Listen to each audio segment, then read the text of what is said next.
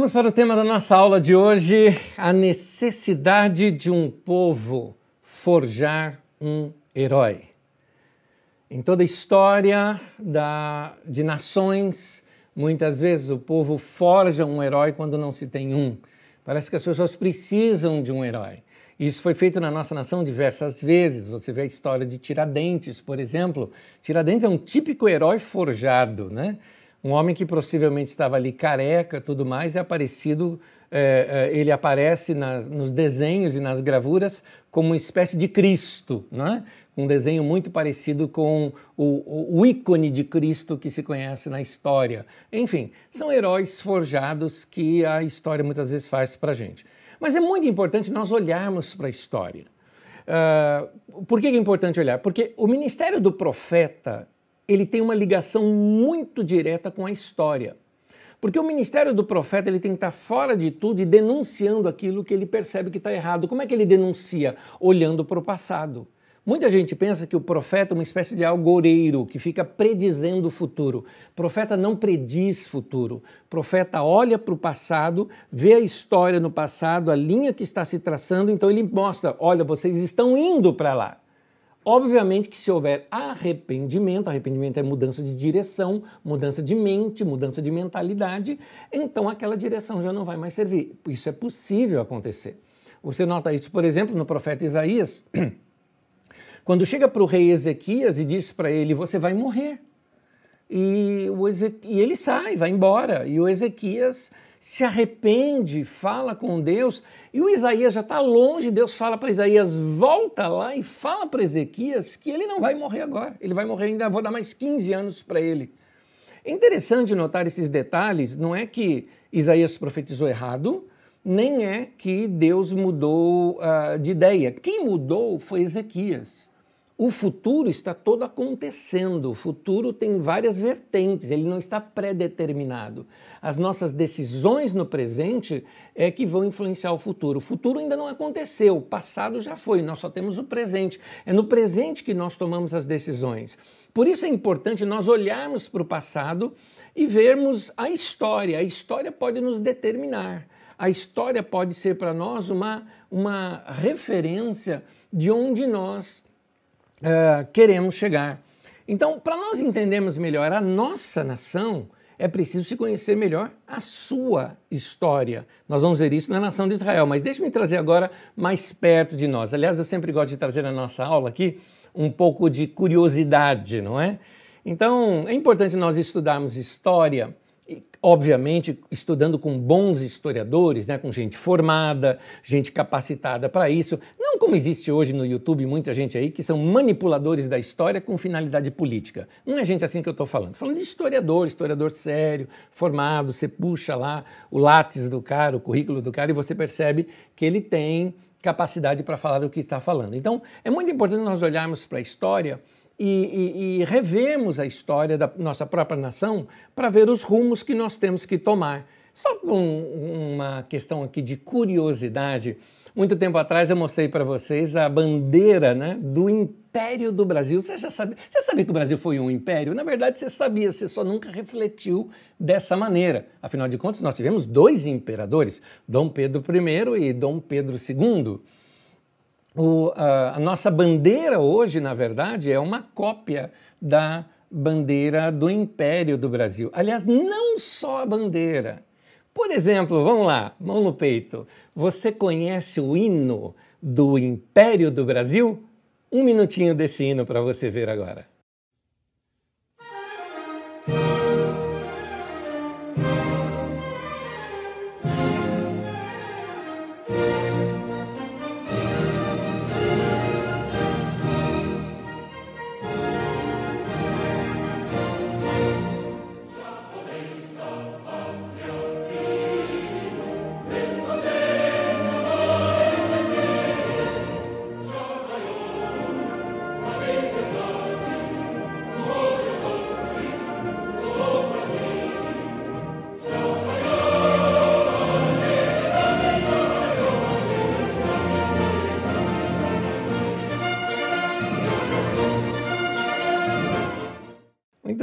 Você viu aí um trechinho daquilo que era o hino do Império do Brasil. Aí você fala, Anésio, mas não é o hino da independência do Brasil?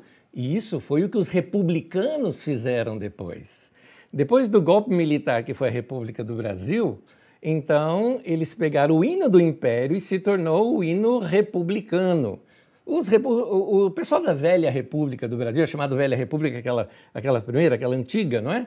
Então, ela, ela eh, não era nada criativo. Eles não criaram uma bandeira própria, deu para vocês verem aí a bandeira do Império, né? É só uma, leves modificações, nem hino próprio. Aliás, é, você conhece a, a chamada Marcha Triunfal Brasileira? Pois é, a Marcha Triunfal Brasileira, ela foi usada como hino da coroação da Sua Majestade Dom Pedro II. E você já conhece essa melodia. Veja comigo aqui o hino da coroação da Majestade de Dom Pedro II.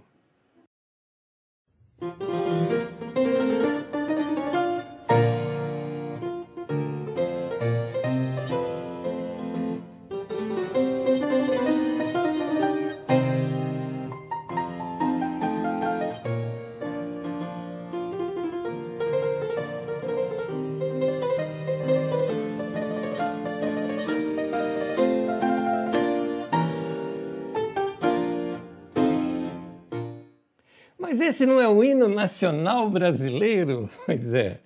Essa melodia de Francisco uh, Manuel da Silva, ela foi feita em 1822 e ela foi usada para a coroação da Sua Majestade Dom Pedro II, cuja letra, inclusive, dizia assim: negar de Pedro as suas virtudes, seu talento escurecer, negar como é sublime, da bela aurora o romper. Mais adiante diz assim: da pátria o grito, eis que se desata, do Amazonas até o Prata. Como Prata, o Rio da Prata não é lá embaixo no Uruguai? Pois é, o Uruguai fazia parte, na verdade, do Império do Brasil.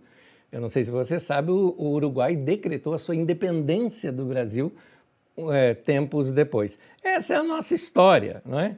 Aliás, o, primeiro que eu lhes toquei, o hino do Império do Brasil, autor da música é Dom Pedro I, ele que fez aquela música, embora as más línguas dizem que foi o professor de música dele que fez, mas que ficou com o nome de Dom Pedro I.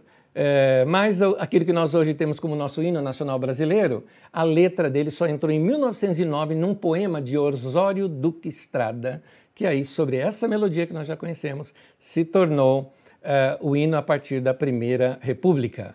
Não te ensinaram isso, né, meu filho? Nunca te ensinaram isso, pois é. A nossa história do Brasil é cheia de, cheia de, cheia de histórias, não é?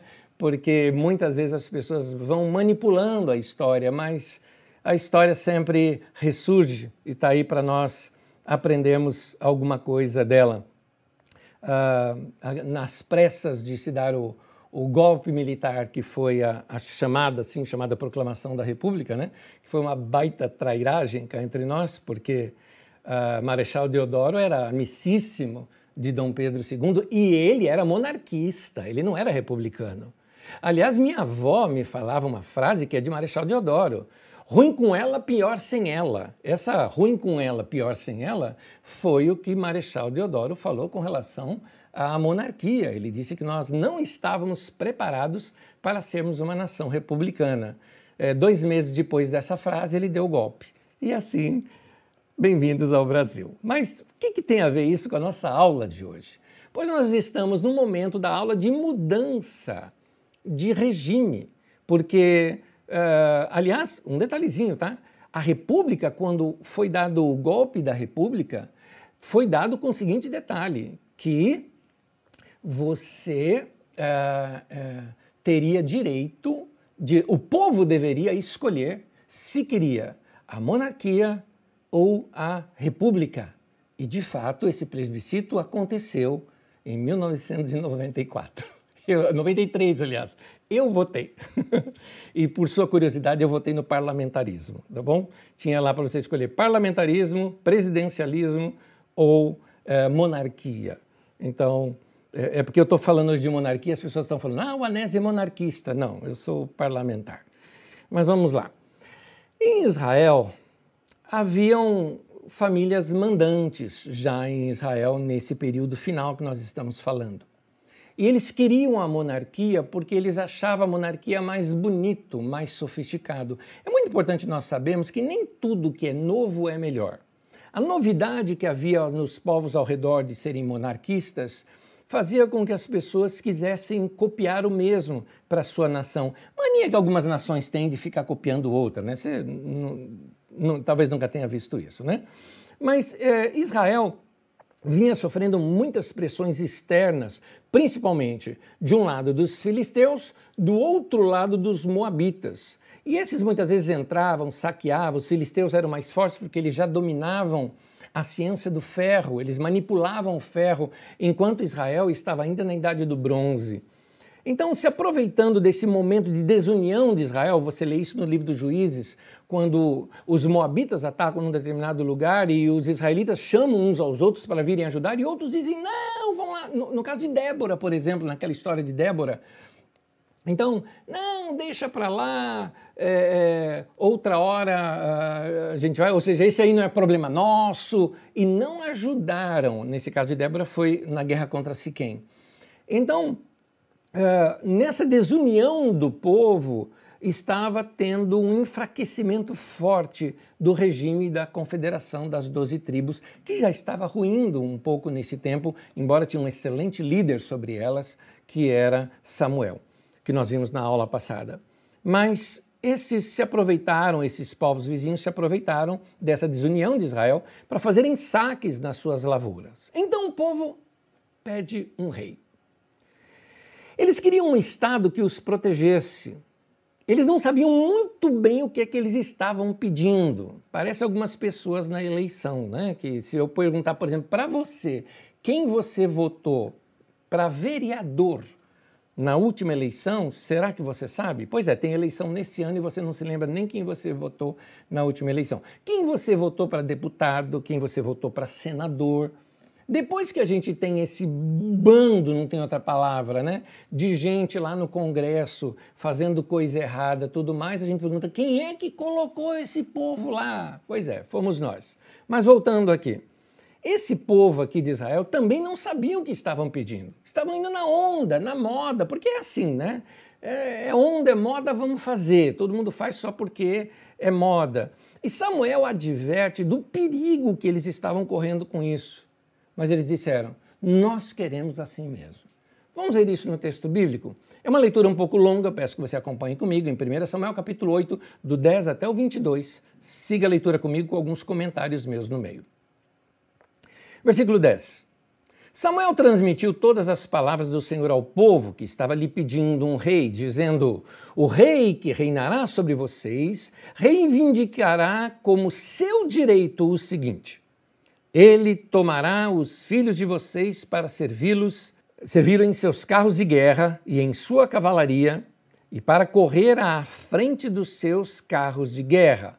Uh, um detalhezinho aqui no texto, note que ele está dizendo: olha, o rei vai convocar seus filhos para a guerra e ele pode muito bem colocar o seu filho lá no fronte da guerra, ou seja, os primeiros que morrem. E você não vai poder fazer nada sobre isso. Samuel dá uma amedrontada no pessoal, mas o pessoal não, não volta atrás e decide que queria um rei assim mesmo. Continuando, versículo 12. Colocará alguns como comandantes de mil, outros como comandantes de cinquenta. Ele os fará arar as terras dele, fazer a colheita e fabricar armas de guerra e equipamentos para os seus carros de guerra tomará as filhas de vocês para serem perfumistas, cozinheiras e padeiras. Tomará de vocês o melhor das plantações, das vinhas, dos olivais, e o dará aos criados dele. Nota que ele está dizendo uma coisa aqui que mais adiante fica mais claro isso. Uh, a colheita inteira de um mês deveria ir para o rei. Então, dos 12 meses do ano, um, um dozeavos da sua riqueza teria ali que ser doado, da sua colheita deveria ser doado ao rei. E você daria suporte ao rei, não é só da colheita, é, do, do, gado, do rebanho, porque era isso que iria sustentar a corte do rei. Tinham 12 distritos, né, as 12 tribos. Então cada tribo sustentaria por um mês toda a corte do rei, sem ganhar nada com isso. Vamos lá. Continuando, então, versículo 14: Tomará de vocês o melhor das plantações, das vinhas e dos olivais e dará aos criados dele. Tomará um décimo dos cereais e da colheita das uvas e o dará a seus oficiais e a seus criados. Aqui no caso seria um décimo, mas continua. Tomará de vocês para seu uso particular os servos e as servas e o melhor do gado e dos jumentos. E tomará de vocês um décimo dos rebanhos e vocês mesmos se tornarão escravos dele, ou seja, o rei era dono de tudo. Naquele dia, vocês clamarão por causa do rei que vocês mesmos escolheram e o Senhor não os ouvirá. Eu vou repetir. Naquele dia, vocês clamarão por causa do rei que vocês mesmos escolheram e o Senhor não os ouvirá. 19. Todavia o povo recusou-se a ouvir Samuel e disse: Não, queremos ter um rei.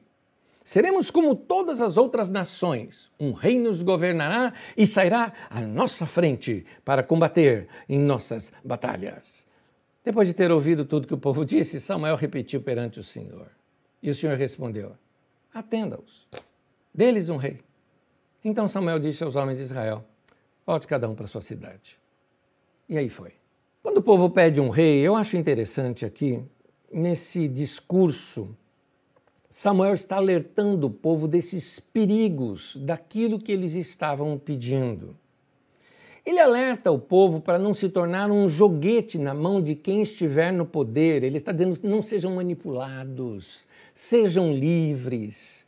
Ele alerta que é o povo quem vai ter que arcar com os gastos da manutenção dessa imensa máquina do Estado que estaria sendo criada a partir daquele momento.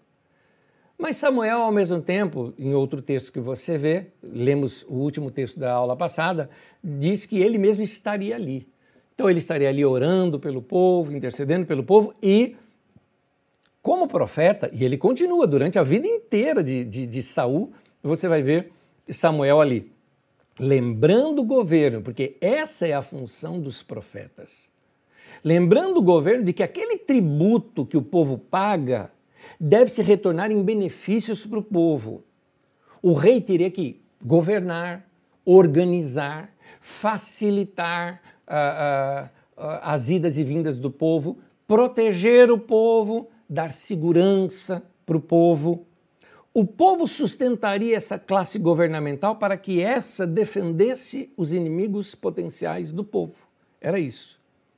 O que os séculos seguintes vão mostrar é que esses alertas de Samuel estavam corretíssimos. O sistema político, de fato, oprimiu o povo e o poder econômico na mão do governo só explorou o povo. Tivemos, claro, alguns bons reis. Nós temos, logo depois de Saul, um rei que se tornou modelo para todos os outros, que foi Davi, nós vamos estudá-lo melhor nas próximas aulas. Mas aí nós temos outros também bons governos, o Ezequias, nós temos também o rei Josias e alguns momentos uh, de outros reis que também foram relativamente bons. Mas a maioria dos reis explorou o povo, abusou do poder, governou só para si e desprezou o chamado de Deus sobre a vida deles.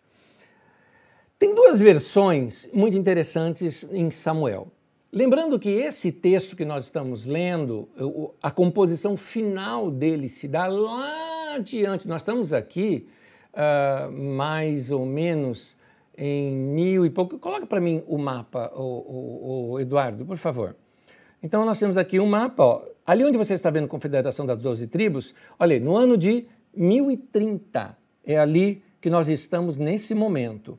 Só lá, em 500 e pouco, ou seja, quase 600 anos depois, é que nós uh, vamos ver uh, uh, o que vai acontecer com essa nação, que ela vai ser levada para o cativeiro, e lá que começa a se terminar este livro que nós estamos lendo aqui, o compêndio né, de Deuteronômio, Josué, Juízes, primeiro e segundo Samuel, primeiro e segundo Reis. Esse compêndio deuteronomista, da história deuteronomista, ela é terminada lá. Então, quem está lá compilando todo esse texto recebe as informações desse tempo. Então, você tem um registro que é contrário à monarquia que nós acabamos de ler. Mas nos versículos, no capítulo 8 nós temos isso. No capítulo 9 e 10 você vê registros a favor da monarquia. O que era isso? Ora, no período que começam os escritos, que é já no período de Salomão, os sábios da corte não poderiam deixar passar uma coisa desse tipo, senão o povo iria desprezar a monarquia, principalmente porque Deuteronômio tem algumas críticas muito claras que são contrários ao império de Salomão. E o que Salomão fez? Então, os sábios da corte redigem também outros textos defendendo a monarquia. São dois textos antigos e diferentes mantidos juntos pelos compiladores. E eu acho interessante isso. Por que, que eu acho interessante isso? Porque é interessante notar, uh, na sabedoria hebraica e judaica, inclusive também, eles têm uma maneira de pensar um pouquinho diferente de nós ocidentais. Nós ocidentais somos muito ainda, nós carregamos conosco um pouco uh, do modernismo. Nós já estamos no pós-modernismo, mas no modernismo, talvez o pós-modernismo seja apenas, uh, historiadores do futuro talvez vão ler isso apenas como uma fase do modernismo. Mas no modernismo clássico, o que, é que você tem? Você tem as coisas muito claras, sim e não, é, é bandido e, e mocinho, as coisas são muito claras né? na, na, na, mentalidade moderna, né? que é a mentalidade anterior à nossa, de gerações anteriores à nossa. Então, uh, nesse pensamento modernista, você é, é, taxa as coisas assim, uh, igual hoje em dia, né? É, esquerda ou direita, é, esse ou aquele, sempre com dualidades e extremos. Os judeus, o que, que eles faziam? Na verdade, mais os hebreus do que os judeus, eles pegavam as duas posturas e traziam juntas, porque eles entendiam que a sabedoria estava no equilíbrio entre as posturas. É interessante isso. O equilíbrio era o que a nação estava precisando, embora nesse tempo eles estavam no outro extremo, não é? Mas uh, esses textos nos mostram isso, esses textos de uh, Samuel 8, 9 e 10. Um contra a monarquia, o outro a favor da monarquia, porque eles querem mostrar o seguinte: o poder político centralizado na vida de um homem pode ser um mal, mas pode ser necessário. Foi o caso de Davi. O poder político centralizado por um outro lado, pode oprimir o povo, mas pode ser instrumento de Deus para salvar o povo. O sinal de um mau governo é usar o povo, aliás, usar o poder para servir a si próprio. E o sinal de um bom governo é usar o poder para servir o povo. Deus deixou tudo isso registrado na Bíblia Sagrada para a gente saber como é que é um governo segundo a orientação de Deus. Samuel ele mesmo prestou conta no final da vida dele de como ele terminou a sua carreira política. Por que política? Porque Samuel até então ele exerceu o papel de juiz, quando ele então passa para Saul o governo e ele se posiciona agora somente na posição de profeta. Então, uh, no texto de 1 Samuel 12, de 1 a 4, que nós lemos no final da aula passada, Samuel faz uma prestação de contas ali de como foi esse momento do governo dele. Ele pergunta o seguinte: tomei algo de alguém? Se eu tomei, me denuncie. Fale aí na frente de todo mundo. Interessante que esse relato de Samuel não era só um relato que eh, mencionava a situação sobre Samuel, mas algo pessoal. Mais do que isso, era um relato de todo o sistema, aquele sistema tribal, aquilo que eles experimentaram. O povo foi explorado? Não. O povo foi oprimido? Não. Então por que vocês estão querendo outra coisa? Mas o povo queria a novidade. Existem perigos no sistema político, e esse perigo que aparece muito no governo de Saul é o perigo de querer controlar tudo, e isso tem um nome: absolutismo. Absolutismo é quando, pela gana do poder, os políticos assumem e tomam posse de tudo, influenciam, controlam, inclusive outros poderes que estariam ali para lhes dar equilíbrio. Nos tempos dos reis de Israel, eles também tinham três poderes, como nós temos aqui no Brasil, só que lá não era o executivo, legislativo e judiciário. Lá era o poder militar, que estava sobre o, o chefe do exército, o profeta ou sacerdote, que representava ali a vontade de Deus e a religião, que mais adiante isso aqui é dividido em dois, já quase para o Novo Testamento, e o rei. Então esse tripé mostrava um equilíbrio. Quando o rei falhava alguma coisa, lá estava o profeta para denunciá-lo se ele estava fazendo algo errado. Enfim, esse, esse tripé era usado.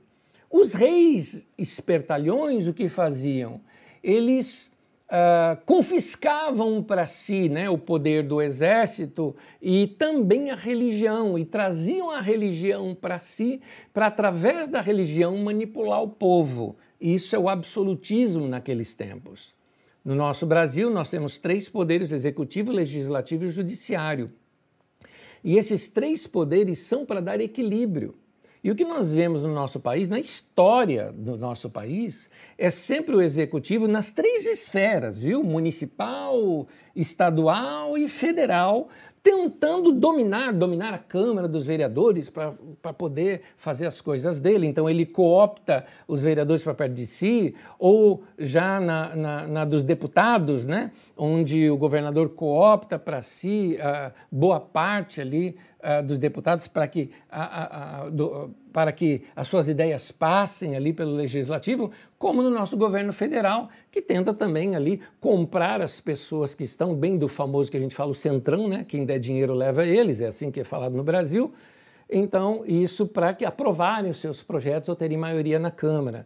E às vezes tentam dominar também o judiciário, e essas coisas tiram a estabilidade de uma nação, coisa que nós estamos experimentando hoje no Brasil, esse conflito de poderes, sendo que deveria ser os três em favor da população e não cada um dos três lutando por si, por orgulho pessoal, cada um dos três, não estou aqui defendendo nenhum deles. Tá? Então, é importante a gente saber que esse desequilíbrio da nação tem a ver com esse desequilíbrio dos poderes. Assim era também no caso, aconteceu isso com Saul. Em 1 Samuel 13, de 1 a 15, vai contando uma história, e nessa história teve uma guerra contra os filisteus. E os soldados, eles não poderiam partir para a guerra sem a bênção do sacerdote. Não poderiam. É, aqui estava o equilíbrio entre os poderes. O exército não admitiria, o, manda o rei iria coordenar. Nós vamos atacá-los. Mas o exército só poderia ir com a autorização do, e a bênção do sacerdote. Esse era o equilíbrio que tinha. Acontece que Samuel, que era o sacerdote, demorou para chegar. E eu acredito que ele foi um mestre Yoda. Eu sempre olho Samuel com a carinha de mestre Yoda, assim, né? Andando devagarzinho, chegando lá. Finalmente, assim, e conforme ele foi demorando para chegar, o que eu acredito até que ele fez de propósito, Saul mesmo, sabe o que ele fez? Vestiu um colete sacerdotal e ofereceu sacrifícios para Deus, ou seja, fiz um cultão nunca, assim, é, é, nunca acho que qualquer poder na nossa nação tenha, uh, assim, seja, seja em qualquer esfera municipal, estadual ou federal, tenha poder para interferir nas questões religiosas. Deixa isso com os mestres da área religiosa. Então você vê, por exemplo, na época de coronavírus, prefeitos de cidade conclamando, por exemplo, jejum para a cidade, não para Deus abençoar a cidade, mas dizendo como foi dito, como foi dito no Brasil, foi dito isso no Brasil, lá na região de Goiás, tá? Lá no estado de Goiás. Você pode procurar na internet, você vai encontrar prefeito dizendo: aqui o coronavírus não vai entrar porque nós consagramos a cidade em nome de Jesus ou como está aconteceu aqui ontem, on, uh, domingo agora aconteceu em Maranhão, duas cidades se reúnem e aí eles fizeram uma grande marcha contra o coronavírus em nome de Jesus, mandando o povo tirar as máscaras porque Jesus não quer ver ninguém de máscara. Enfim, essas ideias malucas e bizarras mostram uma falta de uma liderança equilibrada que possa ouvir a Deus e direcionar o povo. Nesse caso, por trás de todas essas que eu licitei aqui agora, estavam comandantes políticos que se interessavam pela abertura do mercado e dane-se o povo que vai morrer nas ruas e pegar o coronavírus, não é? Porque é, quem sustentou a campanha deles agora está pedindo troco, não é? É isso que acontece na nossa nação. No tempo lá de Saul, então, ele percebendo que Samuel não chegava e percebeu que muitos dos soldados estavam começando a ir embora, falou: Eu sem a benção, mas não vou, eu não vou guerrear sem a benção. E começou a se dispersar. Então Saul mesmo ofereceu sacrifício, fez lá o cultão e falou: agora a gente pode ir. Saul ultrapassou as suas funções e se sentiu no direito de assumir uma função sacerdotal. Um dos grandes perigos que eu falo desse poder político, é, tanto no Brasil como foi lá em Israel, é querer controlar tudo, assumindo outras funções que não são dele, querendo dar a última palavra em tudo. Saul, quando ele assumiu esse poder religioso, a função de sacerdote, que lhe era indevida, ele não era sacerdote, é o mesmo que ele quis usar a Deus a seu serviço para se assegurar no poder.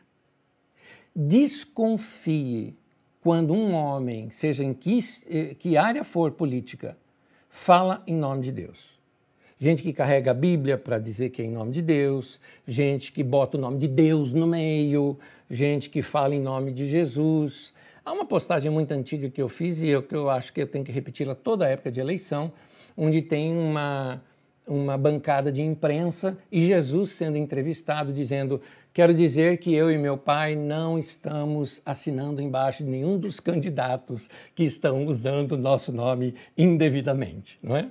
Eu, eu, é, quando tentam usar a religião para manipular o, povo, manipular o povo, é o que as outras nações ao redor faziam. Por isso que Deus proibia a idolatria. Quando Deus, a Bíblia fala que Deus proíbe, por exemplo, a adoração a Baal, não é por causa do ídolo, da estatuazinha de Baal, não era isso, é o que tem por detrás disso. O Baal dava poderes ao rei, por isso que o rei gostava de servir a Baal. Então o povo, com medo de Baal castigá-los, levava suas riquezas ali em oferta para Baal, mas entregava-lhes nas mãos do rei, e assim aumentava o poderio do rei. Então, usando a religião para manipular o povo. E Deus condena esse tipo de coisa. Quando a religião se vende ao poder ou se deixa ser usado a favor de benefícios políticos, ela se vendeu e é uma prostituta. Quem fala isso é João, profeta, no livro de Apocalipse, no capítulo 17. Eu vou repetir agora trocando uma palavra, preste atenção. Quando a igreja se vende ao poder ou se deixa ser usada a favor de benefício político, de oferta, de dinheiro ou de favores, ela juntamente com seus pastores, se venderam e é uma prostituta. E quem fala isso é o mesmo. Está no livro do Apocalipse, capítulo 17, profeta João diz isso. Ela, inclusive, fala assim: com ela se prostituíram os reis da terra. O que, que João vê em Apocalipse? Você percebe que Apocalipse é uma, é, é uma, é uma, é uma dualidade, não é? Então ele, você tem você tem a Babilônia e você tem a Nova Jerusalém. Você tem uh, aí você tem a noiva, uh, no caso a prostituta e a noiva. Então era isso. João ele estava entendendo que ele era um edificador da igreja. Mas quando ele vê a Babilônia, quando ele vê a grande prostituta, ele se admira, ele se espanta com aquilo. Por que, que ele se espantou? Ele está dizendo: a igreja que eu estou edificando vai virar isso? Foi essa o susto de João ali em Apocalipse. E diz ali: com ela se prostituíram os reis da terra. Aí ele fala de comércio de dinheiro e prostituição política. Leia lá, Apocalipse 17 fala sobre isso. Não está falando sobre o futuro, está falando sobre toda a história da igreja. Então, em toda a história da igreja, tem esse alerta aqui para nós. A função da religião lá no, no, dentro do regime monárquico de Israel, voltando aqui à nossa história lá de Saul, a função da religião, quando eu falo religião, estou falando positivamente, ok? Estou falando de Samuel, do culto a Yahvé, é disso que eu estou falando. A função do profeta ali, não é? Era lembrar o regime monárquico que ele deveria se parecer em justiça e em igualdade com o que eles tinham experimentado lá no sistema tribal. Lá na Confederação das Doze Tribos havia justiça, havia igualdade. Muito bem, você pode reinar sobre nós, mas você vai reinar para nos proteger, para isso que nós vamos te pagar mas não para você fazer injustiça. Você tem que manter a justiça e manter a igualdade como juízes no passado fizeram, como era o caso de Samuel no, uh, uh, dito ali no, naquele momento. Essa era a função do profeta. O profeta precisaria ficar ali, ó, o tempo todo batendo, o tempo todo batendo. Então, é, na prática, a função do profeta é a função, ou a função da religião, era criticar todo e qualquer tipo de regime ou estrutura que pretenda absolutizar-se, ou seja, que queira controlar tudo. Por isso é que eu digo que a igreja, quando se envolve com política, ela é prostituta. Não significa que ela não fale de política. Eu estou falando com você de política. A Bíblia fala de política. Eu estou falando que se envolve, se vende, fica de rabo preso, como dizia minha avó. A igreja ela tem que ficar no deserto. Lembra de João Batista? João Batista era assim. João Batista uh, se divide ali o sacerdócio do profeta. Eu falei que aqui no tempo de Samuel o sacerdócio do profeta é uma coisa só. Mas o sacerdócio se corrompeu, então o profeta se afasta disso também. João Batista não está nem no templo, porque o templo estava corrompido, com, com subornos e, e desvio de dinheiro e tudo mais. A religião estava corrompida.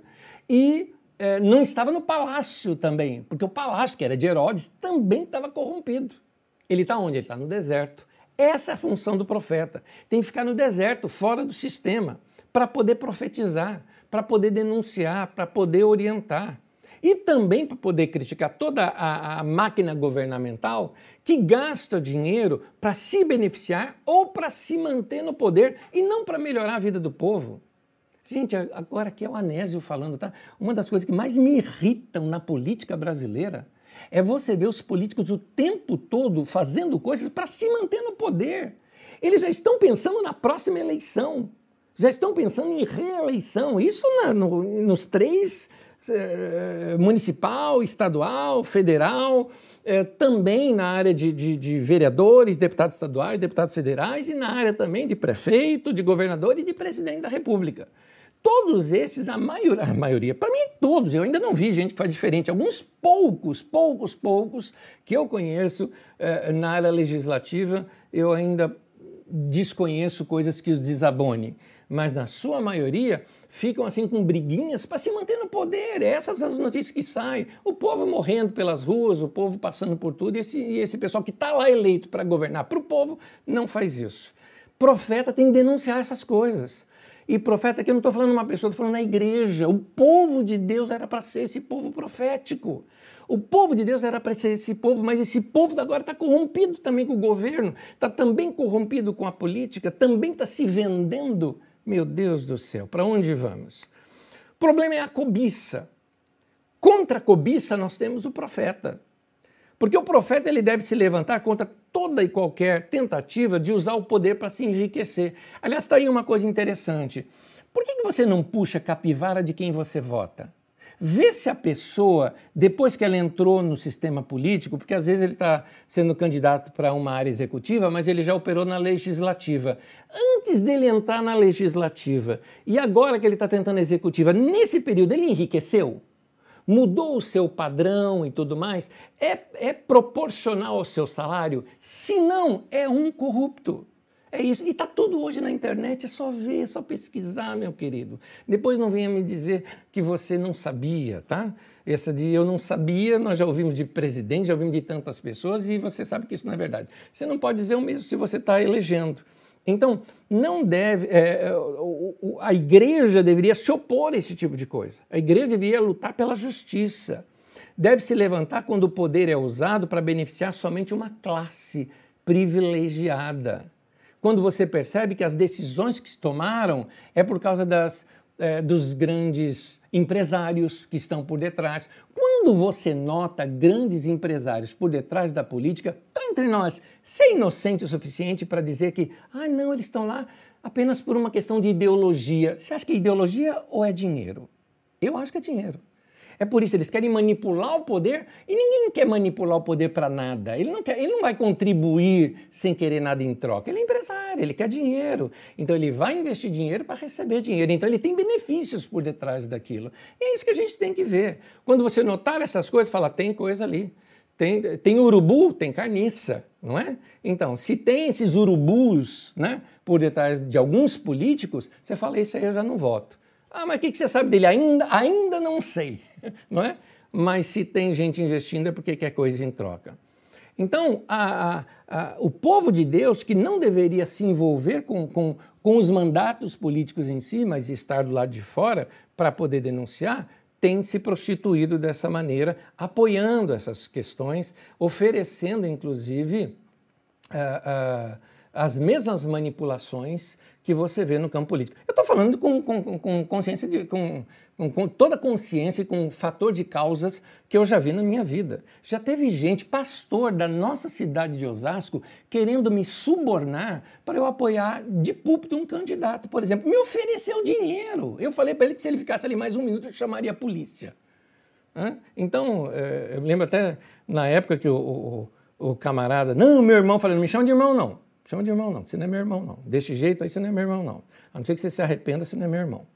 Então, é, é, é, essas, essas questões, essa podridão toda que tem por detrás, hoje já está nos púlpitos e na igreja. Então, a, a, igreja deveria denunciar quando alguém está no poder e se beneficia e quer beneficiar seus familiares e amigos. Você começa a perceber algumas coisas acontecendo ali ao redor. Eu me lembro uma vez, vou lhes contar uma aqui agora. Uma vez um determinado pastor esteve na nossa casa, eu e a Magda o recebemos e conversamos. Nós gostávamos muito dele. E, e esse é, pastor passava por uma situação financeira muito apertada. E eu me lembro, Magda foi até o nosso armário, pegou algumas coisas do nosso próprio armário ali, demos algumas coisas para ele. Eu conversei depois com alguns irmãos, levantamos, levant, levamos até cesta básica na, na, na casa dele depois. Isso era mais ou menos, gente, mês de maio ou junho. Eleição em outubro. Ele, nesse período, se juntou apoiando determinados candidatos aqui na cidade. Em novembro, eu me lembro ter ido na casa dele, a casa reformando, e o cara com baita de um carrão que assim era incompatível com o salário dele.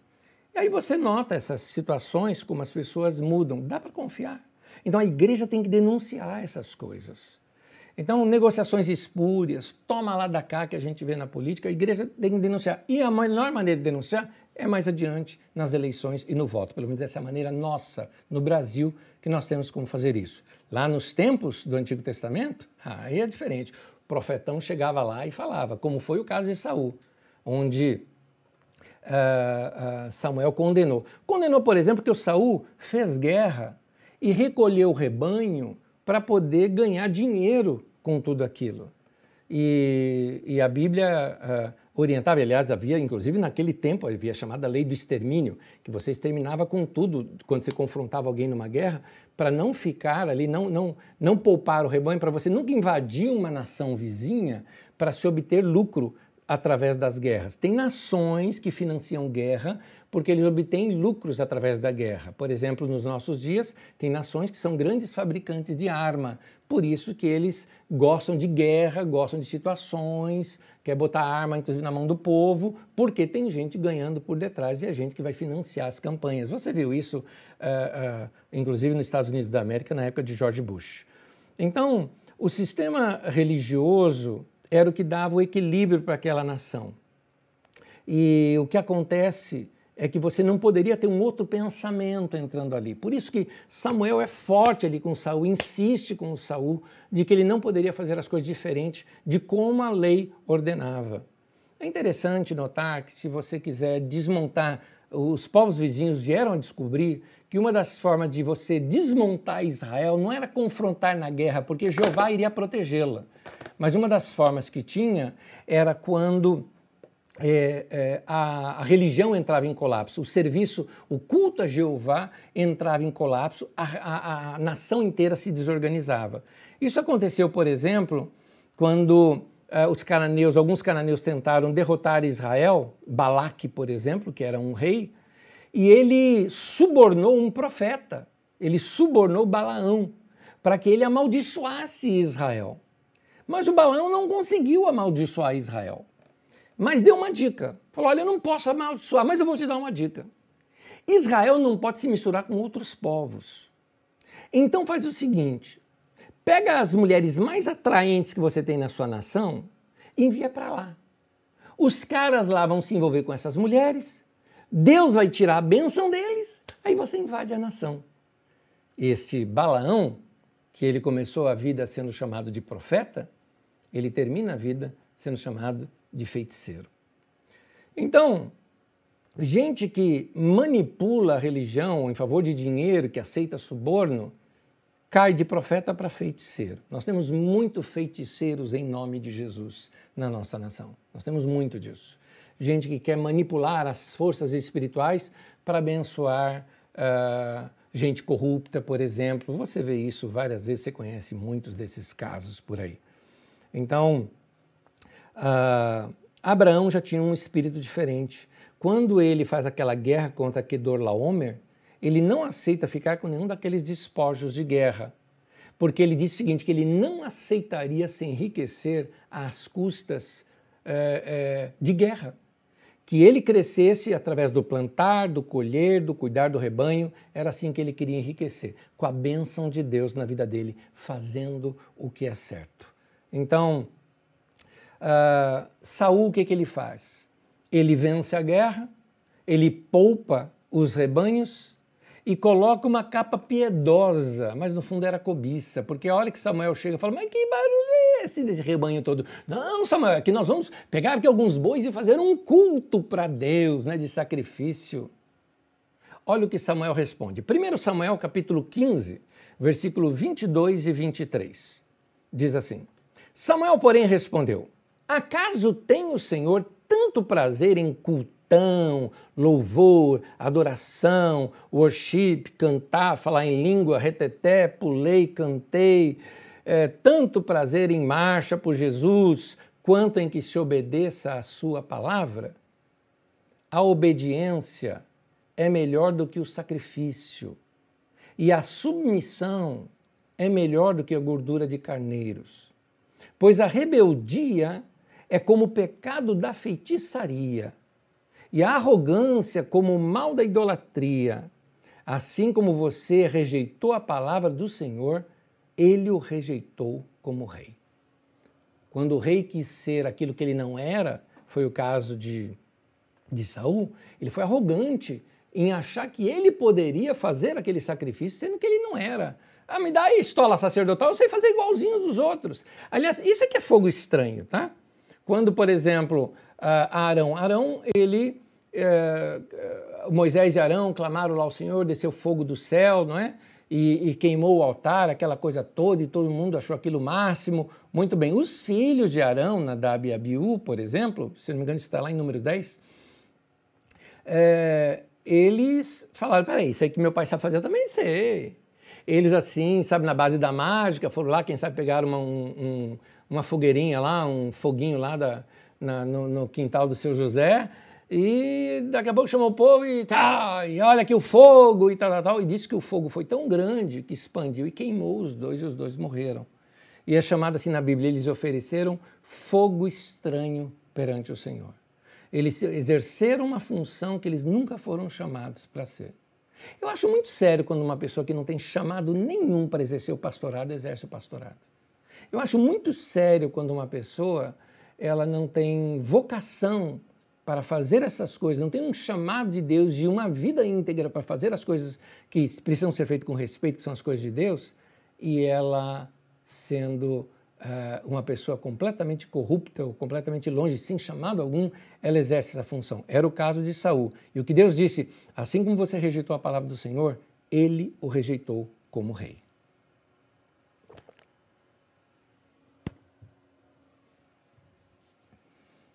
Saul foi rejeitado por Deus, mas ele continuou no governo.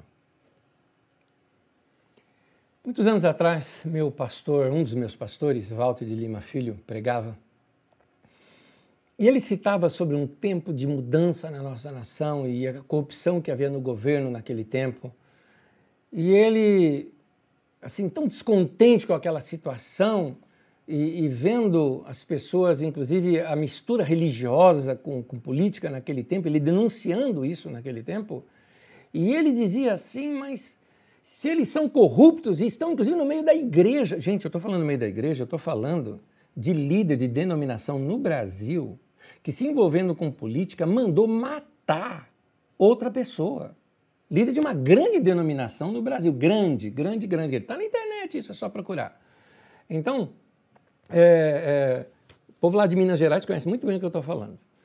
Então, é, é, esse, essas situações acontecendo na nação, e, e ele dizia assim: mas se gente corrupta está assim, por que o Senhor não os tira? E eu, naquele tempo, sentadinho ali, eu, isso mesmo, por que, que Deus não tira?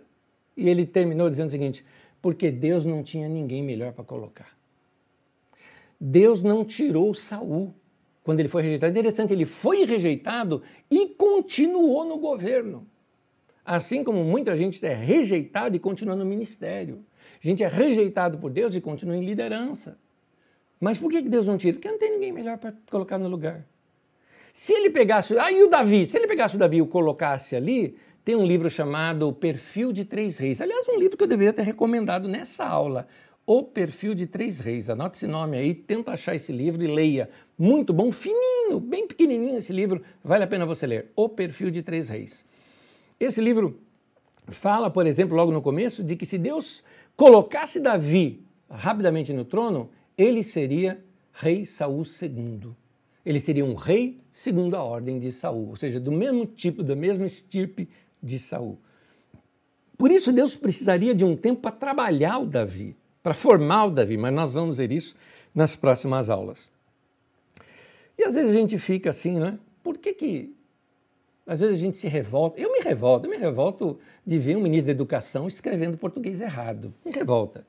Me revolta ver um, um, um, uh, um ministro uh, que, que é para cuidar do meio ambiente, que ele é a favor do desmatamento. Me revolta o negócio dele. Eu falo, pode gente tão ignorante, não tento palavra, ignorante, estar ignorante porque desconhece, não sabe. O cara acredita em terra plana, meu Deus do céu. Né? Então, como é que pode é, estar uma pessoa assim no poder. Estão lá porque o, o povo achou que eles eram os melhores. Quando o povo elegeu quem os colocou no poder, acreditou que esses eram os melhores. E, importante você saber, Deus respeita essa decisão do povo. Foi isso que Deus fez. Chegou para Samuel e falou que, o seguinte: dá para eles o rei. Pode dar. Interessante isso. Dá para ele. E um detalhe ainda falou para Samuel: vai lá e unge. isso é terrível para a gente. Mas vamos lá. Se encaixa muito bem aqui a denúncia do profeta Oséias. Em Oséias 4, 9 diz assim: Como é o povo, assim será o sacerdote. Então, como é que a gente vai consertar a nação? Tem que consertar o povo. Como é que vai acabar com a corrupção na nação? Acabando com a corrupção do povo. Como é que a gente vai acabar com a falsidade na nação? Com a falsidade do povo. Como é que nós vamos tirar a ignorância que muitas vezes tem é, como você vê em algum, algumas pessoas que exercem é, algumas posturas de liderança na nossa nação. Acabando com a ignorância que tem no meio do povo, dando para eles o quê? Educação com C cedilha, não com dois S, com C cedilha. Então, é, essas são as falhas da democracia. Por isso, o nosso tema de hoje, da nossa aula, a necessidade de um povo forjar um herói. Heróis, negativamente falando, é coisa de criança. E o nosso país ainda é infantil no pensamento político. Quem é de esquerda quer um herói de esquerda para derrotar este que hoje é o herói de direita que desfila, inclusive nesse final de semana, né, num cavalo, sabe, al, uh, macho alfa, né? Então, aí nós temos os extrema direita e os extrema esquerda todos buscando heróis e alguns que talvez uma posição mais moderada, querendo agora um herói de centro, né? mais equilibrado, mais herói. O povo sempre pede esses heróis. A nossa democracia, nesse sentido, ela não é democrática. Porque um povo não instruído, ele não vota no melhor, ele não vota no mais bem preparado, ele vota no mais popular. Ele vota em alguém que não tem formação política nenhuma, alguém que não tem experiência política nenhuma, alguém que nunca fez nada e o coloca para gerir é, é, como, por exemplo, se você tivesse uma empresa, você pegaria um cara que não tem currículo algum, experiência nenhuma, para ser uh, uh, o seu diretor executivo e te substituir na sua empresa? Não pode fazer uma coisa dessa. Então, se eu quiser dominar um povo, uma das maneiras é o seguinte: basta eu não dar para eles ensinamento e sabedoria. Sabe por quê? Porque assim se torna fácil controlá-los. Muito mais adiante, quando Ezequias quis fazer uma revolução na nação, sabe o que ele fez? Ensinou provérbios para o povo, ensinou sabedoria para o povo, porque ele entendia que um povo sábio seria uma nação sábia. Ele terminaria com boa parte dos problemas do povo, dando ao povo que educação. E esse é o ponto, é só notar que todo governante que é ditador, nota no mundo inteiro, pô, vamos lá, é, analisa os ditadores que temos hoje no mundo, hoje, não precisa nem ir lá longe, não estou nem falando de Hitler, Mussolini, desses caras, fala, esses são gigantes, né? Estou falando desses pequenos, de nações pequenas, de alguns lugares no mundo que você vê, como uh, você vê uh, em, em, países vizinhos nossos, em países ali da Europa uh, Oriental, que você encontra alguns ali também. Você tem vários ditadores e eles, esses na África tem bastante também. Esse governante ditador, ele sempre mexe aonde? Ele mexe na educação. E ele procura, primeira coisa, reescrever a história, apagando a história que pode denunciá-lo. Por quê? Guarda isso. A história é a base dos profetas. Aquelas matérias que a gente chama de humanas, né, é, que são aquelas que possibilitam a gente pensar, a gente refletir. Então, geralmente, ditador, ele quer acabar com o quê? Ele quer acabar com a filosofia. Vai estudar história grega. Você vai ver o que, que os ditadores gregos fizeram. Primeira coisa, atacar a filosofia, atacar o conhecimento, atacar a ciência, não é? É por causa disso, porque aquelas coisas nos possibilitam a pensar, a refletir sobre a nossa sociedade, as ciências sociais que nos ensinam como melhorar situações sociais na nossa nação. Então, esconda a história do povo e vai se acabar as denúncias ou a profecia, porque a gente não tem base para profetizar contra. Não podemos esconder a história do povo. O que, o, o que foi feito com os negros no Brasil é um, é um, é um absurdo, é um absurdo. Porque quando se deu, todo mundo fala, ah, mas teve a libertação dos escravos. Ah, tá, teve a libertação, mas assim, se vira, vai passar fome. E aí eles contrataram é, estrangeiros para vir para o Brasil, e a esses estrangeiros eles davam é, trabalho, e não para os negros, forçando os negros a irem para onde? Para os morros, formando as favelas que nós tínhamos, temos hoje, principalmente ali, junto a que era a capital do Brasil naquele tempo, o Rio de Janeiro. Então você vê que a história está aí para denunciar essa, esse desnível social. O que fazer? Os sociólogos sabem. O que fazer? Os filósofos sabem. O que fazer? Os cientistas, cientistas políticos sabem. O que fazer? Aqueles que estudam eh, eh, estudos de matérias humanas, né, as humanidades, eles sabem. Os historiadores podem ajudar muito também. Essas coisas seriam para compor, mas tirando aqui da nossa nação. Olha para as outras nações do mundo. Primeira coisa que ele faz é isso. Esses é são os perigos que eu queria te falar, os perigos da manipulação do poder. Você está vendo aí a capa de dois livros que a minha avó me recomendou e me deu para eu ler quando eu ainda tinha meus 10 ou 11 anos de idade.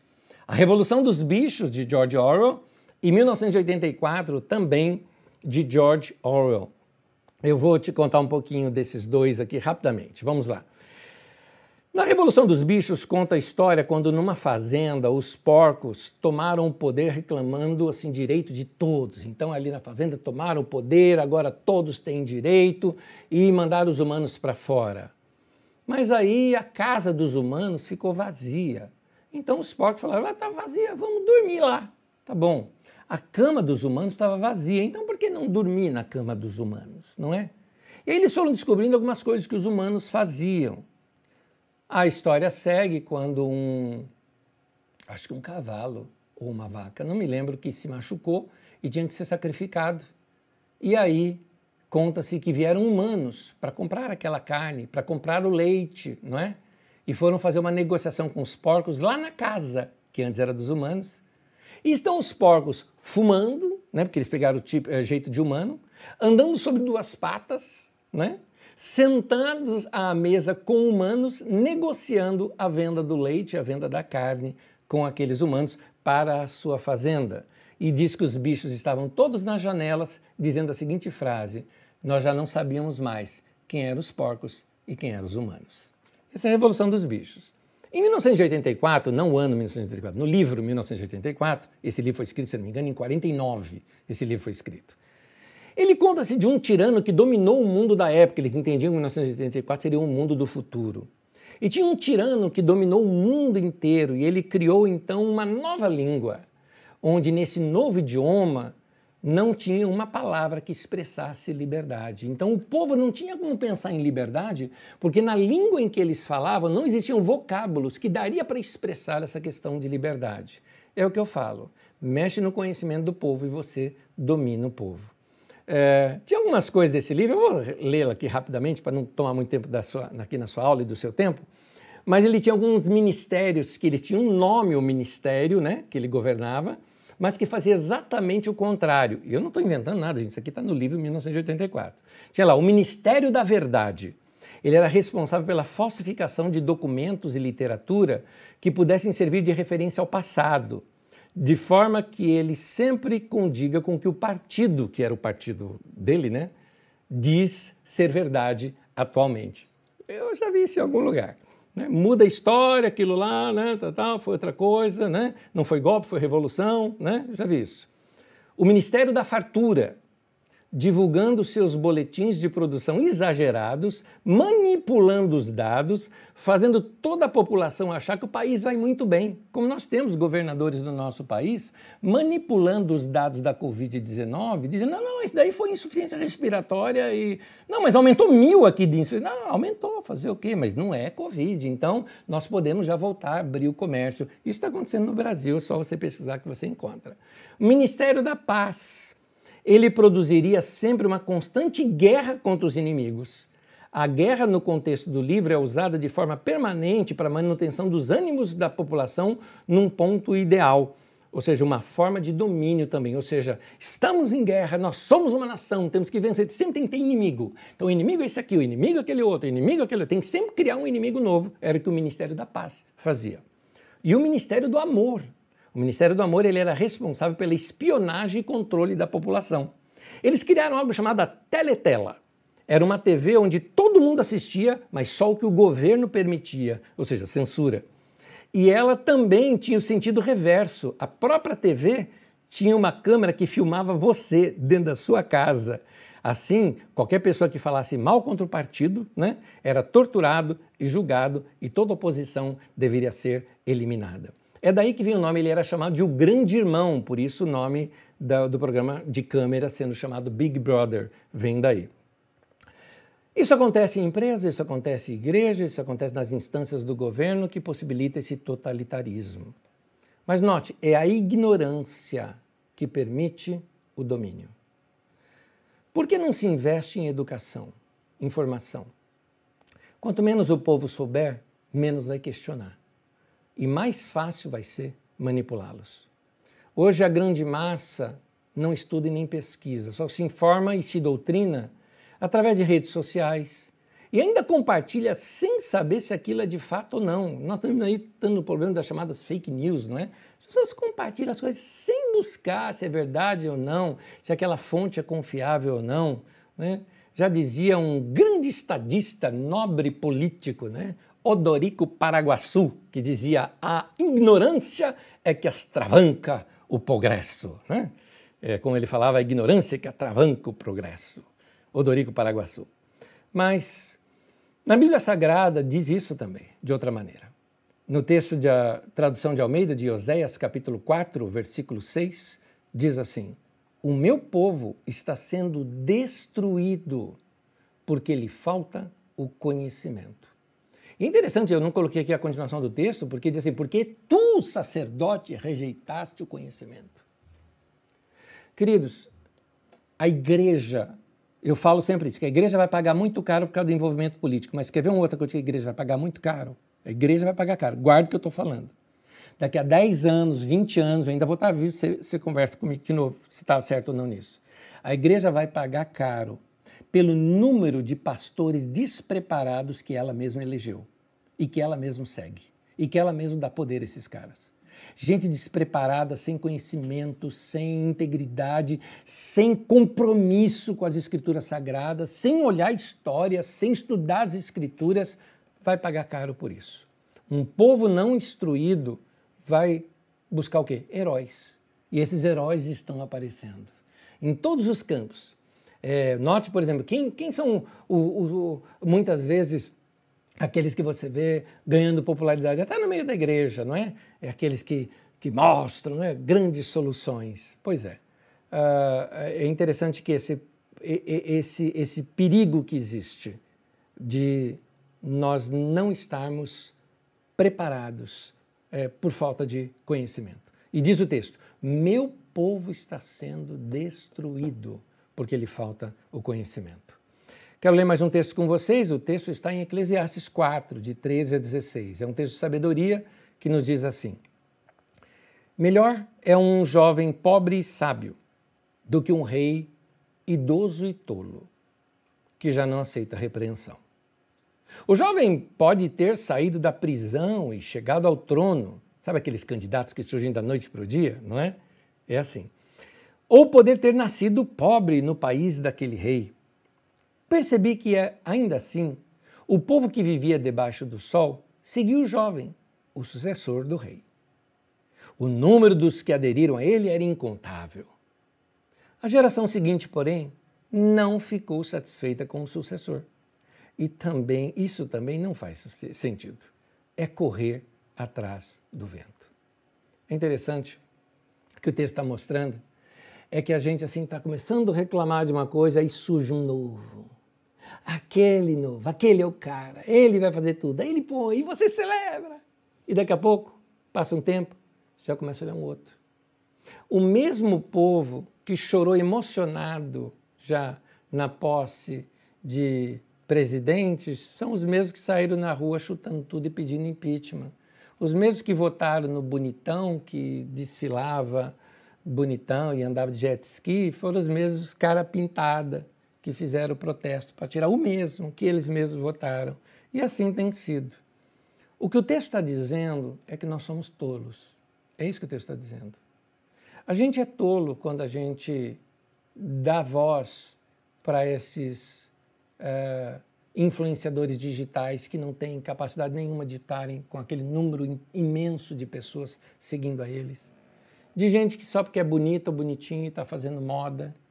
Nós que ficamos dando uh, credibilidade para as pessoas que não são preparadas para falarem o que estão falando, não são formados para aquela área.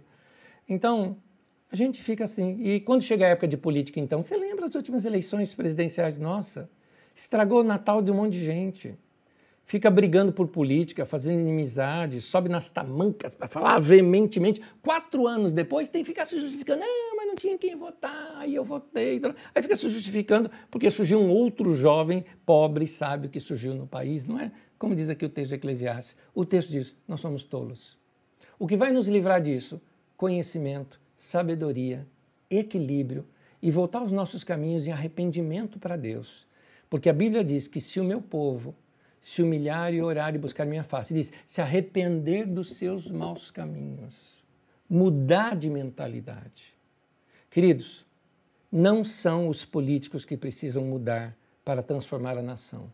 É o povo que precisa mudar, para que estes, então, mudem os políticos. Podemos mudar nossa nação? Sim, mas sem milagres, sem salvadores da pátria. Um movimento que surja do povo, uma legislação justa, pressão sobre aqueles que lá foram colocados, pesquisa antes de votar. Mas antes, esse, esse povo precisa ser instruído, educado, aprender a pensar e refletir, conhecer bem a história para não repetir os mesmos erros do passado. Por isso, nós precisamos pedir algo para Deus e é essa frase que eu quero te dizer, é como se fosse uma oração. Ó oh Deus, levante mais profetas. Que Deus nos abençoe e dê para nós a sabedoria que nós precisamos. E que nós, como igreja, saibamos do que foi falado aqui hoje. Para nós, como igreja, nós não podemos estar nem no palácio e nem no templo corrupto. Nós temos que estar no deserto. É lá que Deus estava é lá que nós íamos servir. A voz do Senhor veio lá no deserto. A voz que clama do deserto. Não estou falando de João Batista. Pois é, foi de lá que veio a voz de Deus. Então que nós possamos ir para esse deserto buscar Deus e com sinceridade de coração falar, Senhor, como diz a letra de um cântico maravilhoso, a começar de mim, quebra corações.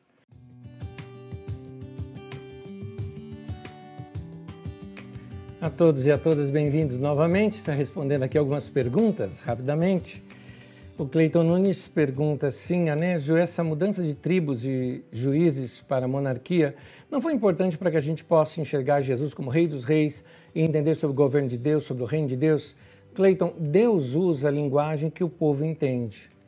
Jesus usou o termo reino de Deus é, porque era o que eles tinham na época de Jesus, que na verdade tinha um império muito grande que era Roma. E o, e o povo de Israel conhecia muito bem o que, que era reinado. Tanto que Jesus é apresentado como Kyrios. Kyrios era um termo que eles usavam para o imperador. Então, que é a palavra Senhor. Né? Então, é, se tivesse prevalecido a confederação das doze tribos, Jesus seria talvez o grande juiz e não o grande rei. Não o rei dos reis, mas o juiz dos juízes. Né? Talvez algo assim.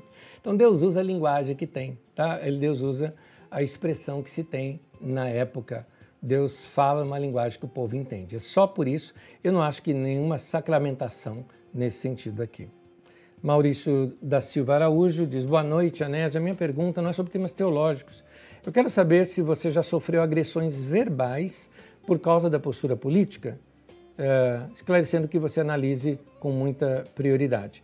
Uh, querido, acho que até tem gente que fala mal de mim pra caramba, mas eu, eu, não, eu não fico rodando rede social. Rodam falando de você, tá? Quando a gente quer alguma discussão comigo em rede social, por exemplo, eu dou uma resposta elegante e tudo mais. Se a pessoa insistir, eu vou lá e cancelo, eu elimino. Eu aprendi o seguinte: minha vida é muito curta para ficar ouvindo gente chata, não é? é vocês sabem que eu condeno, por exemplo, a ideia de terra plana. Eu sei que a terra não é plana, mas tá cheio de gente chata, não é? Então, vamos, vamos, vamos esvaziar nossa mochila, né? vamos fechar os ouvidos para essas coisas, vamos ouvir só gente boa. Então, eu, eu não sou de discussão, então por isso, deve ter um monte aí que deve ter falado um monte de coisa, mas eu não, eu não, não, não ligo não. E quando fala, eu dou as minhas despistadas, né? Eu acho que é assim que a gente tem que fazer. Vamos lá. Uh, uh, o Jairo Camilo, em 1 Samuel 15, 33, diz que o nosso mestre Yoda cortou o rei em pedaços em frente ao altar. Ou seja, ele não era tão zen assim, é verdade, é verdade. Aliás, eu até consultei aqui o meu consultor para assuntos aleatórios, o Eduardo, né? Onde eu perguntei para ele, o mestre Yoda venceu alguém? Não, não tem nenhuma história assim do Yoda. Realmente eu vou arrumar um outro nome para ele, vai? Tá bom. Então, Uh, Roberta Sara diz assim: Boa noite. Já estou para perguntar em várias outras aulas. Gostaria, se possível, de obter indicação de uma Bíblia para estudos mais aprofundados como esses. Grata. O Camilo, mesmo Jairo Camilo, que é um, um pastor da igreja presbiteriana aqui em Osasco, recomendou aí para Sara uh, a Tébia, tradução ecumênica da Bíblia, da editora Vozes. Muito boa. Eu tenho uma outra também que eu recomendo, mas eu tenho um comentário para fazer no final. Ó, Bíblia de Jerusalém, muito boa para estudos bíblicos que você queira mais com detalhes históricos, tá? Essa daqui. Mas eu recomendo outros livros que possam ajudar mais. Essa coleção de capa feia, capa feia porque o pessoal da Paulus, eles são os amores. Eu gosto do pessoal da Paulus que eu conheço, alguns lá que são muito joia, mas as capas são horríveis demais, são muito feias. E aqui tem, ó, Formação do Império Davi Salomão é, é a 3, a 6, por exemplo, o período grego e a vida de Jesus. Eu tenho essa coleçãozinha completa, são oito é, oito edições é, da. Cadê o nome agora dele? Ah, uma introdução à Bíblia. Está aqui, ó. Uma introdução à Bíblia da editora Paulus, da 1 à oitava. Lembrando que a editora Paulus é uma editora católica, tá? mas tem alguns biblistas muito bons e eu recomendo. Há um livro que eu recomendo como se fosse livro-texto até da nossa aula. Se você quiser, o livro você pode procurar Uh, ele chama-se é, História do Povo de Deus. Esse livro, uh, História do Povo de Deus, é de Euclides Balancin. Então, História do Povo de Deus, de Euclides Balancin, é um livro muito interessante que eu recomendo para vocês. Uh, você pode encontrá-lo, ele também é editora Paulo. Todos esses livros a gente tem lá na Carisma, mas eh, só quando a gente voltar nas nossas reuniões presenciais é que a nossa a livraria vai voltar a funcionar. Uh, o Cleiton Nunes disse assim, Anésio, Davi pediu estola sacerdotal para consultar a Deus para perseguir os amalequitas que atacaram Ziclag. Davi não errou como Saul nesse caso, tem muitos erros de Davi, viu, Cleiton? Davi não era tão certinho assim não, tem muitos erros dele e todos com consequência. Mas a vida de Davi a gente vai estudar mais adiante, então você refaz essa pergunta lá adiante comigo, tá bom? Jairo Camilo, agora um comentário sério. A profecia nasceu junto com a monarquia, ou seja, sempre Deus levantou alguém para contrapor os poderes humanos constituídos. Estamos precisando de uma voz profética. Perfeito, Jairo, perfeito. Profeta existe isso, para contrapor. E é nesse sentido que estamos faltando hoje. Por isso que eu terminei com aquele clamor: ó oh Deus, levante profetas. Nos tempos de Jesus, ele falou: orar para que mande ceifeiros, ou seja, pastores para o rebanho. Hoje eu estou pedindo profetas. Yara Morim, Anésio, mesmo diante de, dos três poderes, você acredita que há a atuação do absolutismo hoje nos governos existentes? Que exemplo concreto poderia dar? Eu não quero entrar nos exemplos, Yara, porque aí eu entro para o campo político. Mas há uma guerra entre os três poderes na nossa nação brasileira. É só ver que você vê que existe um absolutismo quando alguém manda, por exemplo, fechar o STF, fechar a nossa Câmara, ela está dizendo acabe com a democracia. É isso que essas pessoas estão pedindo, tá? Então, é, tá aí, tá claro, tá na televisão, tá para todo mundo ver. Mas eu acho melhor eu, eu não dar detalhes nessa área. Cleiton Nunes, Anésio, você disse que o lugar de profeta é no deserto mesmo, onde ele pode denunciar. João Batista pregava no deserto. Esse é o motivo? Evitar a opressão imperial? Cleiton, na verdade, eu estou no caminho contrário. Eu estou falando que é, eu estou usando a figura do deserto, tá? Porque a gente não tem deserto aqui no Brasil, né? Então onde é que eu vou? Né, querendo ser profeta, ir lá Sara, não é literal, é, é que João Batista estava no deserto. Eu recomendo para você uma série de estudos que eu dei, dois ou três estudos que eu dei na Carisma sobre João Batista. Foi recente isso, você pode procurar pelo título da mensagem, talvez você já consiga encontrá-lo no nosso site. Uh, foi já nesse ano, né, um pouquinho antes aí da pandemia, você pode encontrar e ali eu explico melhor esse assunto. Depois eu procuro e coloco no chat, tá bom? Eu coloco essas pregações quais são. Herbert Souza, Anésio, obrigado pela aula. Dentro dessa ideia, como aflorar a importância dos cinco ministérios de Efésios 4.11 no corpo de Cristo para denunciar e fundamentar o povo? De fato, há uma diversidade de ministérios, Herbert, que uh, a gente coloca aqui como cinco, né? Então, o mestre, né? O mestre, aquele dedinho que vai lá nos detalhes, pega cada uma das coisas, né? Uh, o pastor, que é o dedo da aliança, o dedo maior, que é o do evangelista, que alcança mais do que todo mundo, o profeta, que aponta o caminho para nós irmos para Deus e o caminho de Deus para os homens, e o apóstolo, que deveria tocar e alternar entre todos esses ministérios segundo a necessidade do momento. Hoje, apóstolo é topo de pirâmide, profeta é uma pessoa que usa dom de profecia para ficar profetizando quem vai casar, quem não vai casar, se deve comprar ou não deve vender o seu carro. Né?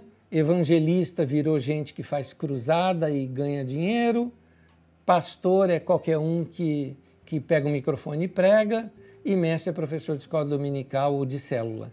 Enfim, nós mudamos uh, as coisas. E eu acho que a gente precisa rever. Que Deus levante novamente os cinco dons ministeriais no meio da igreja, que existem, estão por aí. Mas por falta de ensino, a igreja está se desviando bastante. Por isso que, como sacerdote é o povo, e por falta de conhecimento, de ensino, o povo se corrompe. Robson Silva, como eu sei que eu tenho chamado para ser pastor?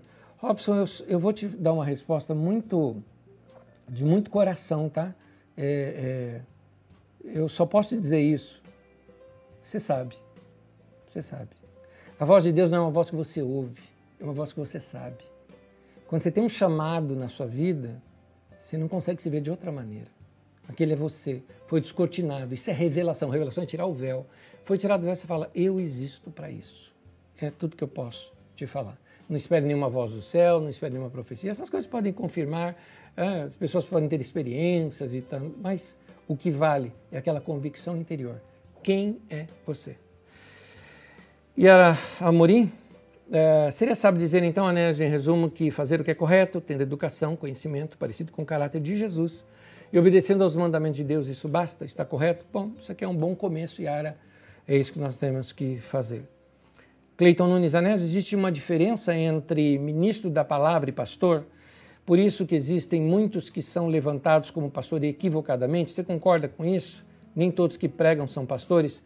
Cleiton, é, tem muito palestrante hoje em dia, não é difícil você dar palestra hoje em dia, com tantas aulas que a gente tem, né? Hoje em dia na internet, livros bons, aquele TED, por exemplo, muito bom para você aprender a dar palestras.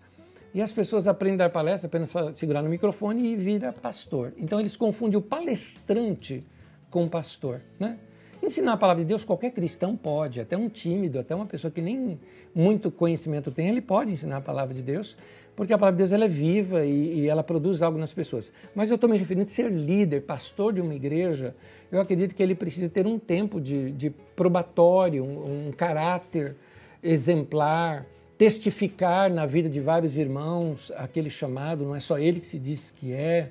Além, é claro, que tem que se aperfeiçoar. Qualquer pessoa tem que se aperfeiçoar. Meu irmão, eu estou estudando sempre, eu não paro de estudar, eu tenho que estudar mais, eu não sei o quanto eu deveria saber, eu preciso aprender mais algumas coisas. Eu estou falando de mim, eu preciso fazer isso. Eu já tenho 34 anos, se eu não me engano, estou fazendo as contas aqui, 34 anos de ministério, agora é meio de junho. Exato, estamos em junho. Em junho agora eu comemoro 34 anos de ministério, mas não interessa que é 34 anos, eu preciso continuar aprendendo. Se eu parar de aprender, eu parei. O meu ministério tem que continuar com o aprendizado. Então, mesmo que você tenha um chamado, como foi aqui a, a pergunta do Robson, Robson, mesmo um chamado na tua vida, não basta o chamado. Tem que estudar, tem que crescer, tem que é, é, buscar conhecimento. É importante a gente continuar assim. Beatriz Loyola, boa noite, Anésio. Como identificar qual o seu chamado? Pois é, Beatriz, é uma busca por Deus. E nessa busca você vai saber. Então, é claro, as pessoas ao teu redor começam a notar isso em você. A Bíblia diz: pelos frutos conhecereis. Então, os frutos que você vai produzindo. Todo cristão deveria produzir fruto, todo cristão deve ser servo, todo cristão deve, tem um chamado, um dom, um ministério em alguma área. Mas esses chamados específicos aqui de ministração das Escrituras, é importante que isso seja uma convicção muito forte e que, com o tempo, isso venha sendo comprovado. Uh, na vida da pessoa. Por isso, estude, estude, estude, leia bastante, ouça homens e mulheres de Deus, é muito importante isso para você. Uh, você acha que pessoas tementes a Deus devem participar de política exercendo o cargo? Sandro Rangel me pergunta isso. Sandro, eu, eu não sou contra cristãos participarem da política. Eu só quero separar um, algumas coisas. Primeiro, ou o cara é pastor ou o cara é político. Aliás, fica a dica aqui para vocês: qualquer cara que colocar PR na frente para dizer na hora da eleição, não vote nele. Porque ou ele está sendo infiel com Deus, que o chamou para ser pastor, ele está indo para a política, ou ele vai ser infiel com a política, querendo ser um pastor lá dentro da política. Então, querendo levar a religião para dentro de um Estado que é laico. Então, essas duas coisas não casam. Pastor e político não casam. Não dá para ser as duas coisas. Então, é, é essa a questão. Agora, tem gente que tem vocação política. Então, o que, que tem que fazer um cara da vocação política? O mesmo do cara que tem uma vocação pastoral. Ele tem o quê? Que estudar, estudar, estudar, estudar. Vai estudar gestão de, de cidades, vai estudar políticas públicas, vai estudar uh, uh, uh, sociologia, vai estudar questões sociais para você poder gerir um povo. É isso. Agora a gente coloca pessoas incapacitadas na política porque o cara era um, um, palhaço engraçado, a gente vota porque o outro fala bravo, a gente vota, aí é um absurdo. E aí a gente tem esse caos que a gente tem hoje. Então, Sandro Rodrigues diz, entre outras coisas, o profeta Samuel ensinava, ele tinha um itinerário com base na necessidade das tribos. Uh, por outro lado, o foco dos reis era na guerra, proteção ou conquista, limitando o saber do povo. Sandro, é o seguinte: como nós vimos na aula passada, o, o, o, juiz ele exercia uma função como a dos levitas, embora o Samuel ele não era levita, tá? O Samuel era um nazireu, tá? É um levita voluntário, vamos dizer assim, porque os levitas estavam falhando, então entra um voluntário.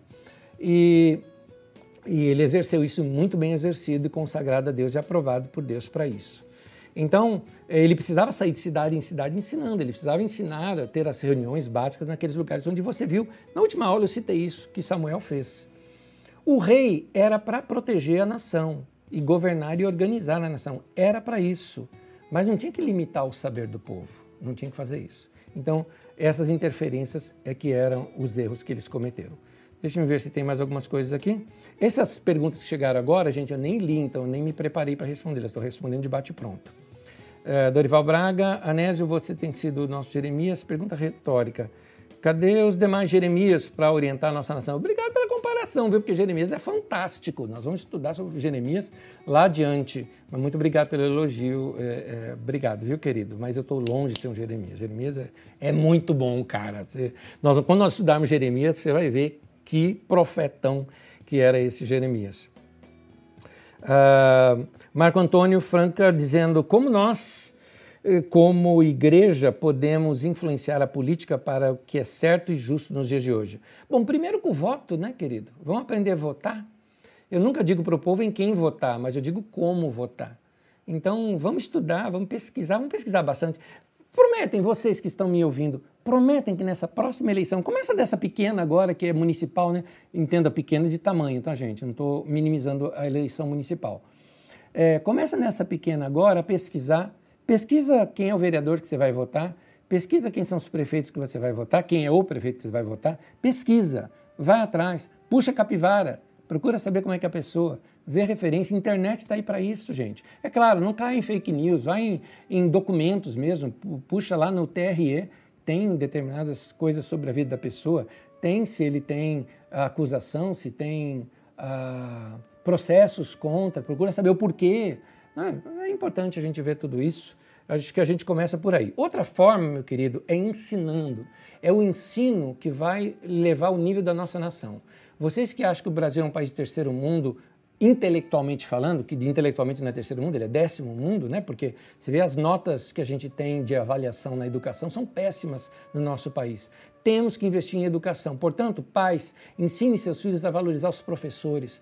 Nós temos que assim elogiar, igual nós estamos fazendo hoje com os profissionais de saúde. Eu acho que nós temos que fazer com os nossos professores. Professores são uns heróis. Tempos atrás eu estive ministrando num grupo de professores aqui em Carapicuíba, e aquela sala cheia de professores, e eu falei o seguinte: eu tenho uma admiração grande por vocês, professores. Vou dizer o porquê. Nenhum de vocês escolheu essa profissão para enriquecer, ganhar dinheiro e abafar. E todo mundo riu e falou, é verdade. Porque assim, como é que você escolhe uma profissão sabendo que você vai trabalhar muito e ganhar pouco? Não é? É por paixão só que uma pessoa escolhe uma coisa como essa, né? Então a gente tem que valorizar professor. Agora, pressionar as leis, pressionar o governo, pressionar no vereador que você votou, pressionar no deputado que você votou, falou, e aí, o salário dos professores, vamos aumentar isso aí? Vamos aumentar? Por que, que professor tem que ganhar menos que político? Boa pergunta. Por que, que professor, que faz 20 mil vezes mais do que um político faz, não é? De importância, ganha menos? Eu não entendo. Então, temos que valorizar estudo, educação, leitura, ensinar nossos filhos a ler, a pesquisar. É isso que nós temos que fazer. É assim que a gente influencia uma nação. Tá? Começar da gente, tem que começar. Ah, mas isso vai demorar muito tempo. Eu não acho que eu vou ver isso na minha geração. Mas eu quero que a geração futura diga, lá no tempo dele ele lutava por isso. É isso. Vamos lá. Tem outra aqui. Uh, Quais as ações, além de orarmos, podemos fazer fisicamente na sociedade, influenciarmos as pessoas a votarem de forma correta, sem votos de cabresto? Muito boa pergunta, Marco Antônio Franca aqui perguntando. É isso aí, eu acho que eu acabei de responder essa sua pergunta agora, né? Mas voto de cabresto, a gente tem que fazer o seguinte, gente, ó, se você é membro de outra igreja, você não vai ver isso na carisma, tá? Então, se você é membro de outra igreja e vê que o seu pastor pôs alguma placa, alguma coisa, ou fez alguma campanha dentro do templo, ou ainda que seja reunião, assim, chamamos uns membros em particular para mandar votar em fulano de tal, denuncie. Isso é crime eleitoral. Denuncie. Gente assim tem que ser presa, tá? Isso é crime. Vamos lá. Uh... O Sebastião Peixoto está dizendo o equilíbrio que é desejável é um pouco relativo, porque a natureza humana é complexa, ao menos por enquanto. Será possível encontrarmos um equilíbrio? Boa pergunta, Sebastião Peixoto. Na verdade, o equilíbrio eu acho que ele é fruto da maturidade. Porque na nossa juventude, eu já fiz isso, você já deve ter feito isso também, Sebastião. A gente sai de um extremo, eu falo o fator pêndulo, e a gente vai lá para outro extremo, e depois lá para outro extremo, e depois para outro extremo. A gente tem isso, mas nessas passagens a gente sempre passa pelo equilíbrio. E aí a gente vai encontrando esse equilíbrio. Então vamos buscar o equilíbrio, é uma busca constante, tá bom? Talvez daqui a algum tempo eu perceba que eu precisava de mais equilíbrio ainda para esse tempo agora. E aí por diante a gente vai. À medida que a gente vai ganhando mais sabedoria, a gente vai tendo mais equilíbrio. Uh, Mariana Sertório fala graça e paz, dica de livro sobre essa questão sociológica do Antigo Testamento. Esses que eu acabei de mostrar da introdução à Bíblia, ou esse outro que eu acho mais fácil a leitura, chamado História do Povo de Deus, do Balancim, que é, é o, o, seu autor, da editora Paulus. Depois eu coloco no chat detalhezinhos também, se alguém já não colocou aí, que eu não estou vendo. Tá? E eu acho que é só aqui de perguntas. Deixa eu só ver se ficou alguma aqui sem ser respondida. Não, todas respondidas. Gente, um beijo bem grande para todos vocês. Que Deus abençoe. Obrigado por sua paciência de ficar aí quase duas horas comigo nessa sala de aula. Que Deus abençoe você. É o tempo da gente estudar, ler bastante, pesquisar, buscar história. E saiba, como eu sempre vou fazer aqui, provocar você a aumentar também o seu tempo de leitura, de busca e de aprendizagem. Que Deus abençoe você em nome de Jesus. Ao nosso dia daqui, até na próxima terça-feira. Para a nossa reunião de domingo, domingo às 10 horas nesse mesmo canal.